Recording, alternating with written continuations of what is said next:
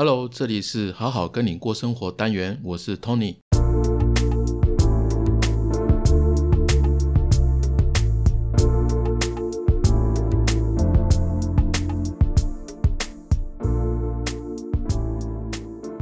嗨，本集的文字版会放在好好听你说的官网，里面有所有 Podcast 内容，还有自我探索的实用文章跟整理的推荐书单，欢迎大家一起用听笔记的方式学习心理学，成为更好的自己。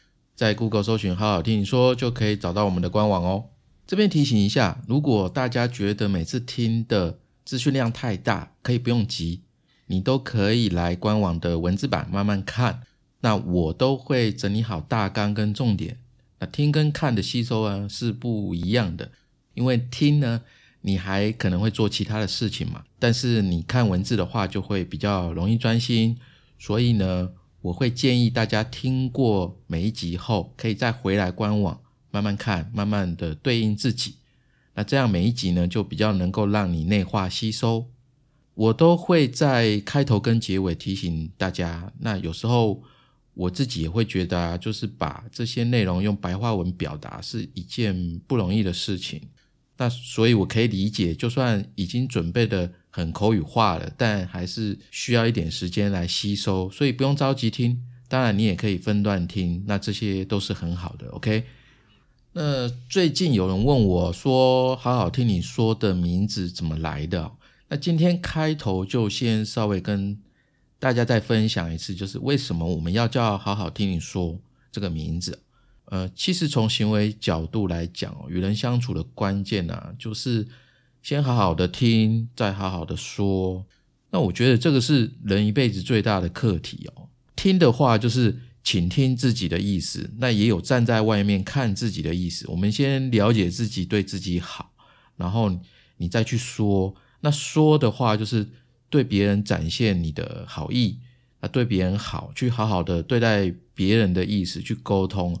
所以我们的内容都是能够启动你的自我觉察的能力哦。那你看到自己现在的行为模式，还有你的思考模式是什么样貌？那这样的话，我们才不会在自己的人生道路上面好像瞎子摸象这样子哦。那你就会比较知道要探索可能情绪啊为什么会这样子啊，思考为什么是这样的模式啊，然后心理学怎么帮你解释的。那你的身心呢是怎么样互相影响的？然后认识内在多一点，可以怎么让它更好？就先看得到自己哦，看得到自己，然后就会才会越来越了解自己。越了解自己呢，你就越能够过上自己想要的生活，然后你就可以去发展更好的自己。可是发展呢，它需要角色嘛？那你的价值，你自己的价值要用什么样的角色来表现呢？我们讲。这个 career 跟 job 是不同的，就是职涯、职业生涯跟工作它是不一样的意思哦。就是我们我们一天二十四小时当中有三分之一以上的时间在工作，那对有的人来说，工作呢只是一种生存的手段哦，但不一定能够完全的在工作当中去展现自我价值，所以。很多人他会迷茫哦，其实不是因为工作不好，而是在这个他的 career 当中，他的职业生涯当中要扮演什么样的角色，他是不知道的。所以这个部分，如果有人需要协助，在职涯当中要找出一个方向哦，我这边也有一对一的咨询服务来帮你。那这个时代焦虑的人越来越多嘛，每个人都想要去抓住一些什么，让自己。很很很安心这样子，那我觉得回归到本心啊，就是初心，就是理解人，理解很多事情，其实是在一个很大的规律下面去运作的。人应该要顺应自然，而不是顺其自然，因为顺其自然是一种消极被动的。那顺应自然是一种你可以自己去充分发挥，然后根据时代的变化，你可以合理的调整自己的行为生活，然后。这样的话，就会发展你自己的生命了。所以说，专注的去学习规律是什么，还有掌握它，才是这个时代对抗对抗焦虑的根本啊！可以让你拥有解决各种问题的能力。不管这个时代如何变化，你都有办法去面对。那这个是好好听你说的理念。那如果你也认同，你也是想要好还要更好的人，那我们就一起学习。欢迎大家多多指教，多多分享。OK，好的，我们接下来进入今天的主题哦。今天我要来讲的关键字是疲劳。那平常呢，我睡觉呢算是很容易睡着的人。那我我老婆都会说啊，晚上跟我讲几句话，然后讲着讲着，我一二三我就睡着了，就拱了这样子。那不过呢，这一两个月啊，我半夜其实会会醒过来，还有就是早上啊，在闹钟响之前就会先醒，就是睡眠品质其实蛮不好。可是我没有失眠，也没有浅眠啊，然后也没有说真的很严重到要去看医生。不过我发觉就是自己的专注力变得比较差，然后容易分心哦。以前事情虽然一样多，但是就是可以很有节奏感的去。把他们做的又快，然后又又还不错这样子。那最近呢，早上起床的精神哦就不是很好，然后有一些该去主动联络人、联络事情的一些杂七杂八的，就比较没有兴趣。而且我的左边的肩膀跟我的脖子啊，已经反反复复痛了将近一个月左右，身体状态其实一直蛮不好的。那我就去查，我我也不是完全的睡眠障碍。那睡眠障碍其实有四种嘛，第一个是入睡困难，这个我没有，我还是很快可以睡着。然后第二个是一下睡一下醒这样子，那我也没有，因为我醒来呢，去可能去厕所一下，然后回来是可以马上睡着的。然后长期浅眠我也没有，基本上我睡六个小时就很够了，因为我是那种睡得比较深的、比较深的人。第二个是过早醒来，这个的话可能有一点。不过我比闹钟早个十分钟或半小时而已，那也没有很夸张啊。因为我看资料是说你要早一个小时或两个小时以上哦。那我就查一些资料，就看一看看一看的，发现一个词叫肾上腺疲劳。今天我们主题啊，就来讲一下肾上腺疲劳到底是什么。肾上腺呢，这个长得有点像饭团的这个小可爱哦，这它是长在肾脏的上方内分泌腺体，它的功能呢就是合成你的皮质醇还有肾上腺素，来调节你的身体抵抗压力的一个东西哦，一个一个器官啊。这个肾上腺过劳呢，就是太超了这样子，那它会累积过多的自由基，那最严重还可能会增加得癌症的机会、糖尿病的等等的。都风险比较高，那这也是为什么台湾糖尿病年轻化，尤其二十岁以下大增四成的原因之一哦。所以肾上腺疲劳就是大家经常会忽略，但是它其实很重要的事情。那这个呢，肾上腺疲劳呢，它其实不算是西方医学疾病的一种病哦，而是一种算是现代文明的一个症候群吧。以前的人呢，日出而作，日落而息嘛，生活相对的比较简单，比较规律。那现在不是啊，现在的节奏又快又急，多工，然后又容易分心，压力比较大哦。应该睡觉的时候啊，你还在划手机啊，东摸西摸的，就好像就好像你一天上班本来是八小时，六点下班，可是你就是加班到可能十点十一点了。你每天都这样的话，一定很累啊，对不对？就是每天这样子，每天这样子，就是累垮了。所以你的肾上腺呢，就像这样的状况，它每天加班。所以人呢才会感觉疲劳，压力就会很大，所以你的身心呢就会不断的有一些毛病出现哦。那肾上腺疲劳可能会有哪一些状况呢？它可能会有这些哈，就是你没有什么原因，你就会感觉啊很疲劳这样子，然后早上可能起不来，那每天早上一定要咖啡，没有咖啡会死这样子，不然就一定要喝茶或可乐提神哦。那像我自己的话，我是不喝咖啡跟茶的。这个茶饮料手摇饮也不喝，但是我非常喜欢喝可乐。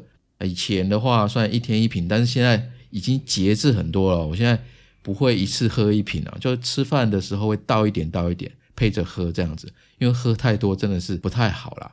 还有呢，就是你会常吃过咸或过甜的食物，那这个外食族哦比较没办法控制哈。基本上呢，我不爱吃甜食，那太咸的也不吃。只是说偶尔晚餐哦会用泡面来打发，这个的话是真的不健康，也比较咸哦。那还有就是感觉虚弱，这个的话呢，我有时候下午大概三到四点的时候会有一阵子精神不济，那我可能就会起来走走啊，去吹吹风什么的。那压力大，压力大有时候会感觉到有，然后肌肉酸痛，这个也常有。我的肩颈呢一直有问题哦，但是这种已经知道说不是靠复健就能够治好的，应该不是肌肉或骨头的问题哦，所以这个去复健只是治标不治本。然后再是性欲会减低，这个这个我倒是没有啊。然后还有对事物不感兴趣，这个有一点。因为我最近呢都专在艺人世界比较多，因为有些目标想要在十二月底去完成，那我会不想要管外面的一些世界。那其他一些联络人的一些事情啊，杂七杂八就会丢给同事去做。那肾上腺疲劳具体会有哪一些症状？哦，我会把它列在官网的文字版，大家可以去看。就是要值得注意一点，就是符合三项以上的，就表示呢，你可能已经有肾上腺疲劳的现象哦。OK，所以大家要特别注意。那当然呢，前面所讲的那是我自己啦，就是希望大家也不要危言耸听哦。另外呢，我这边也分享一个我在早安健康网找到的一个自我评估方法，大家也可以用用看。那这个的话是法国医师艾米丽塞尔坎的塞尔坎白线自我检测法，两分钟呢可以让你马上知道自己有没有肾上腺疲劳的可能。这个塞尔坎白线自我检测法到底要怎么做呢？我这边稍微讲一下这个步骤哈，很简单，你可以在家。哦不要在公共场合，就是用你的指甲在你的腹部的皮肤上画一道大概二十公分的线，哦，由左至右或由由右至左都可以，要有痕迹的这样画一条。画完一条之后呢，你就等待。如果你的身体的机能是比较正常的，那你画出来的这个线呢，它会慢慢的从白色变成红色的。两分钟内要从白色变成红色的，如果画出来的线超过两分钟，它还是白色的话，那你的肾上腺可能就会有疲劳的问题哦。大家可以在家里自己画画看哦。那到底这个自我检测法的原理是什么？我其实有查了一下，但是我查不到原文有什么样的资料。到底为什么画一下就可以知道自己有没有肾上腺疲劳？这个真的蛮妙的。那不管这个是真是假的，就大家试试看，倒也无妨啊。那我自己画了一下，我本来有点小担心的，但是还不到二十秒就红了，就觉得哇，好好险，还好有红哦。我也跟我老婆讲啊，说有这个测验啊，她可以画画看这样子。要画的时候，她就一直问，那要画肚脐上面还是下面哦？然后她在问的时候，我就直接用手指往她的肚子画，结果 结果结果她的肚子太软，然后。手指就陷进去，我 我实在是笑，实在是笑死哦！这个这个，我老婆听到了可能会骂我这样子。好，那我们回到正题哦，就是这个画肚子的方式啦，我觉得就是一个参考啦。那不过呢，前面你所讲的状况，你有其中的三个啊，我会建议说，你可以先去找加医科。然后请他做一些初步的检查，然后再跟加医科的医师哦讨论看看要转什么样的科比较好。那其实，呃，我们讲肾上腺疲劳，它是一个症状哦，就是一个症候群啊。其实有很多的原因啊。那我看了许多资料，发现哦，最关键的一个就是睡眠的问题哦，尤其像是睡前焦虑，是一个强迫肾上腺加班的状况。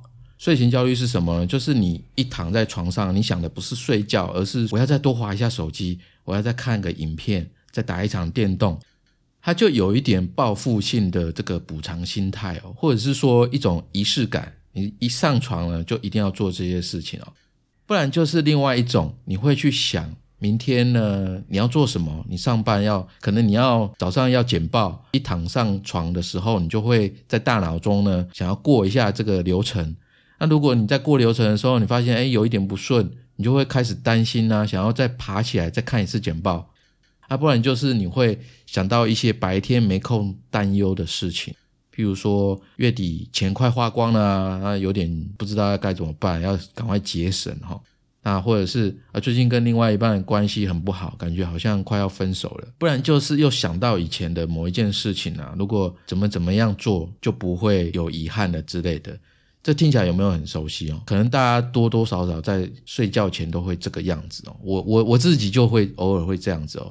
可是呢，我现在发现哦，当我有这样子的习惯的时候啊，大脑呢不是将床还有躺下的动作跟睡觉了这三个字连接在一起，而是跟担忧、回顾跟焦虑这些想法联系在一起哦。所以久而久之，当你在床上的时候，你的大脑呢不会跟你说你现在要休息，反而会启动呢一躺下就焦虑的这个程序，然后把你睡觉原本应该休息的这个时间变成焦虑的时间。那你的潜意识呢就会把晚上和睡觉跟你担心在意的事情画上等号，然后慢慢的就会变成失眠、肾上腺疲劳，因为你就是让他去加班嘛。那长期严重的还可能会造成忧郁症或癌症哦，其实蛮可怕的哦，严重会得癌症哦。可是现代人应该蛮多人都在做这样的事情哦，只是没有意识到自己正在做这些事情。那也有人会说，我也想睡觉啊，可是就失眠啊，不然就是不想睡，怎么办呢？当然这个也是有办法去摆脱的。我等一下会讲一个我正在上的线上课程，我觉得很有帮助。那等一下会说，我们现在讲一下为什么特别会在晚上焦虑因为白天呢有太多的事情让我们去做，可以分心的事情太多，所以你基本上是比较没有空，你就比较不会陷入一些消极的情绪哦。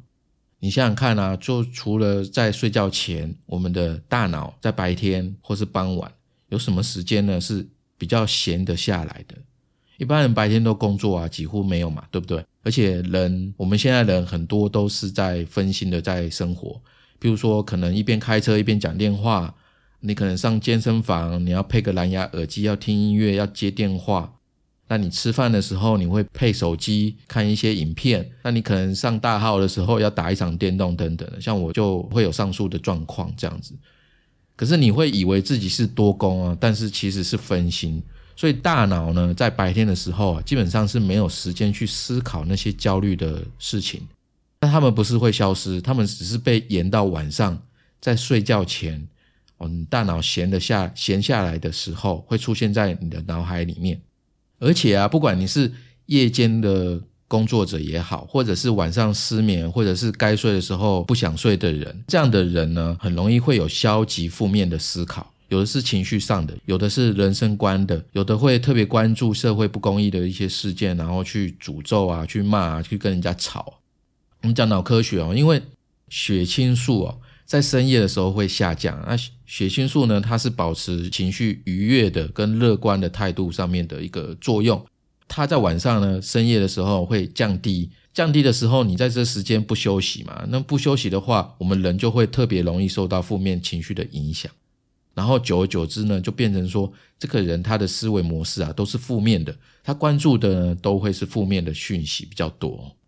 那有心理学研究说，这个发作的频率哦，最高的时段是在凌晨一点半到三点半之间。这个时候，因为分心的刺激比较少，所以你专心去烦恼的机会会增加。可是这个时候，大部分的人都睡着了，所以你很难找到人跟你谈心哦。所以变成说，你不睡觉，你就只有一个人去面对。那一个人面对的时候，就比较容易陷入消极的自我对话，然后让你的焦虑感会加重。那特别呢，在深夜的时候，它是比较感性的时间，很容易会从你的脑海当中去浮现过去的一些事件啊，或者一些问题哦。那你就会特别专在说，当时是不是做错了什么啊？我到底哪里做错了？然后这件事情对我现在造成了什么样的影响？等等等等的，你就会一直在那边回想过去的事情哦。那即使我们现代的社会啊，这个夜间的活动丰富度其实是蛮高的。那社会的文化不断在改变哦，但是生物的时钟其实是不变的。所以，我们一开始讲说，好好听你说，理解人，理解很多事情是在一个大的规律下运作运作的。那人要顺应自然，所以你反着做就会出问题啊。因为你夜间该睡觉了，但是你没有睡觉，那你的状况一定就会发生了。虽然我们懂这些道理，那也有人说，我真的就是想睡，可是就是失眠啊，不然就是睡不好，怎么办？当然呢，这个也是有方法摆脱这个状况的。这边呢，要推荐大家一堂我正在上的线上音频课程哦。这堂课呢叫《幸福练习题：健康管理师的十个睡前练习》，陪伴你拥抱完整的自己。它是由健康管理师凯西老师所精心制作的课程。这个课程呢，简单说就是它整合了功能医学、大脑科学，还有舒压放松的技巧，然后透过实际的睡前练习，让你睡得更好，让你放松自己，觉察自己更多。那先稍微介绍一下凯西老师好了。凯西老师呢是好时好时的创办人。那好时好时呢专门发展结合精力管理、荷尔蒙还有免疫平衡，从饮食、营养、睡眠、舒压的角度呢去提供个人化的服务。那凯西老师呢在健康管理的这个领域啊已经有八年了哈，然后他服务了超过五千个人次哦，其实经验非常丰富。那同时呢，他也是多间诊所的内训顾问，还有企业的讲师。那这堂课呢，我已经听过了，内容非常推荐给大家。特别如果你是三十到五十岁之间的人，如果你感觉生活呢有明显的压力，或者睡眠品质很糟糕，还有被焦虑的情绪困扰，或者是有注意力下降、记忆力下降等等等，或者是你身体有病痛，但检查过都没有问题，找不出病因的。那这堂课呢，就非常适合你一起来学，因为它就是针对大脑疲劳还有肾上腺疲劳的课程。那说起来，真的本来这一集啊，我就是要讲睡眠跟心理的关系，还有一些隐形压力的部分哦。那刚好在准备内容的时候啊，凯西的团队就联络我说有这堂课要请我试听看看。那我当然说好啊，因为这个实在是太巧了，我真的没有骗你哦。那你知道了，自己的问题有时候真的需要专业的引导来帮忙解决哦。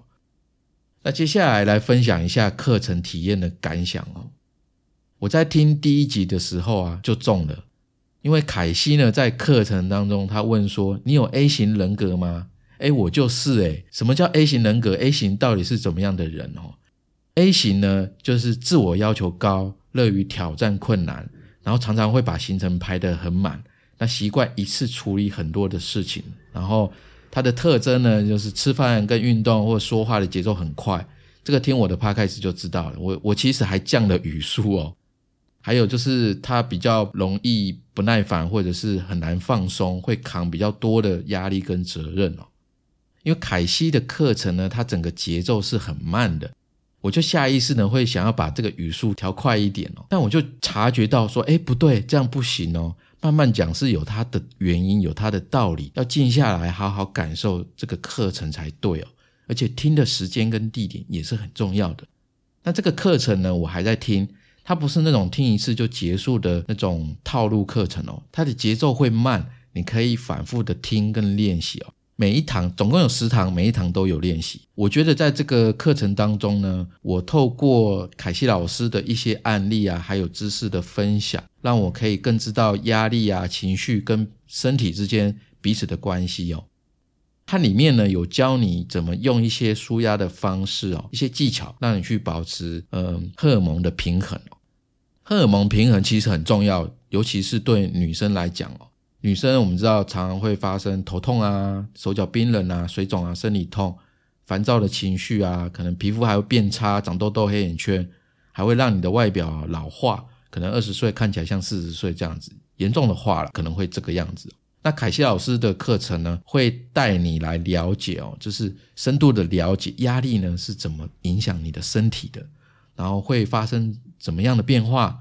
啊，让你就是先检视自己的状况，多一些觉察自己哦，然后再用专属的这个睡前练习，总共十个十个睡前练习，帮助你呢从根本哦去解决这些状况。那么这整堂课呢，对我来说，我觉得最大的收获就是再度意识到正确呼吸，它是一件非常重要的事情。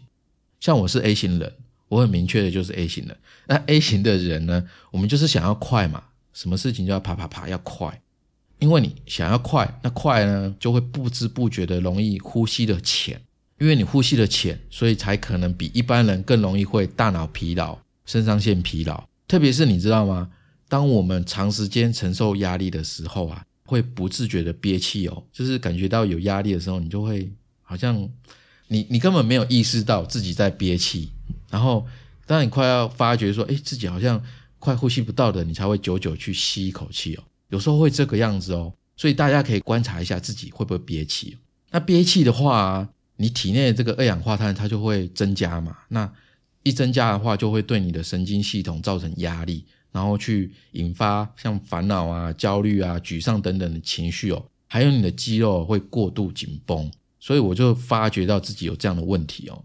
那这堂课呢，让我更加的了解到，原来呼吸的模式是我特别需要注意的问题。怎么样正确的呼吸就对了，就是我一直很缺乏去关注这件事情。所以呢，只要你也疑似哈大脑过劳，或者是肾上腺疲劳，或者是你是 A 型人格，我会非常建议你也来听这堂课程。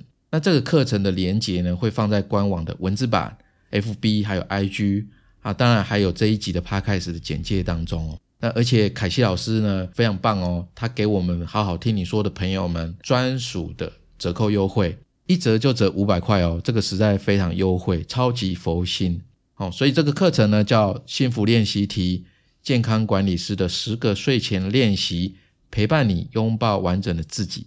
记得结账的时候呢，只要输入好好听你说的专属五百块的折扣码，K C Tony 小写的 C A T H Y T O N Y 小写的。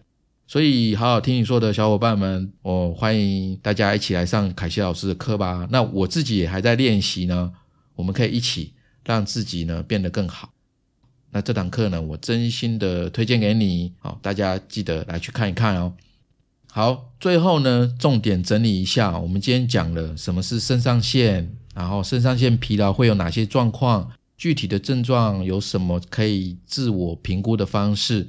也讲了睡眠问题是造成肾上腺疲劳的关键因素，还有为什么我们会特别在晚上焦虑。那最后呢，凯西老师的线上课程，如果你有睡眠的问题，或者是你是身心疲劳、压力太大等等状况哦，如果你是凯西老师说的 A 型人，这堂课就会非常推荐给你，好吗？OK，那其实呢，生活当中有很多隐藏的压力来源哦。最直接的就是人际关系，你跟家人的关系、跟朋友的关系、跟同事、跟主管的关系，还有跟客户的关系。如果我们没有意识到，特别你又在生活当中没有排解压力的管道，那他们就会一直累积。那累积累积呢，就会让我们的身体产生一些可能找不出原因的健康问题，像今天所说的肾上腺疲劳症候群的状况就是一种。我觉得睡前真的不要思考太多深奥的问题啦，你可以做一些伸展，然后听一些放松的音乐。那最近也很流行用一些精油，也是不错的嘛。那如果你躺在床上还是觉得会焦虑，你可以多做一些深呼吸，放慢你的呼吸，然后呃想一些平静的、让人放松的画面，比如说海边啊，或者是在山上啊，辽阔的这种场景。可是，如果你真的失眠，那就不要硬逼自己睡哈。你反而可以去好好的利用这个深夜的宁静哦，放松的做自己想做的事，这也是可以的。因为顺应自然是很重要的事啊。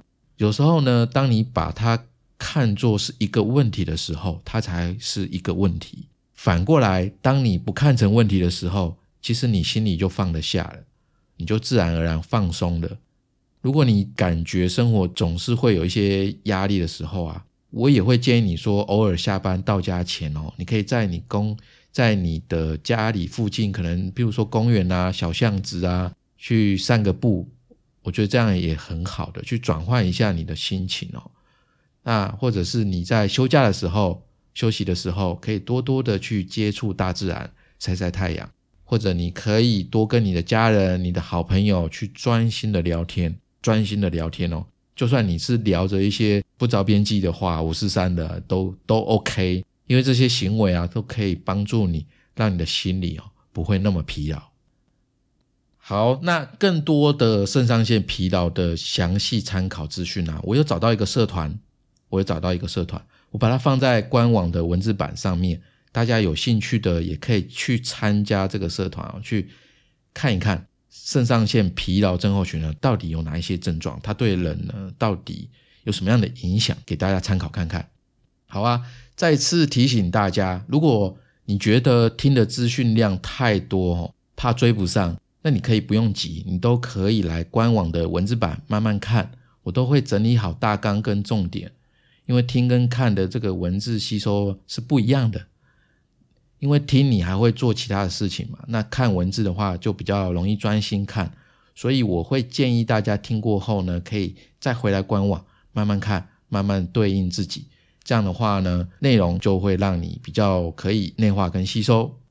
好，以上是今天的内容，希望会对你有帮助，也欢迎大家分享、按赞跟订阅哦。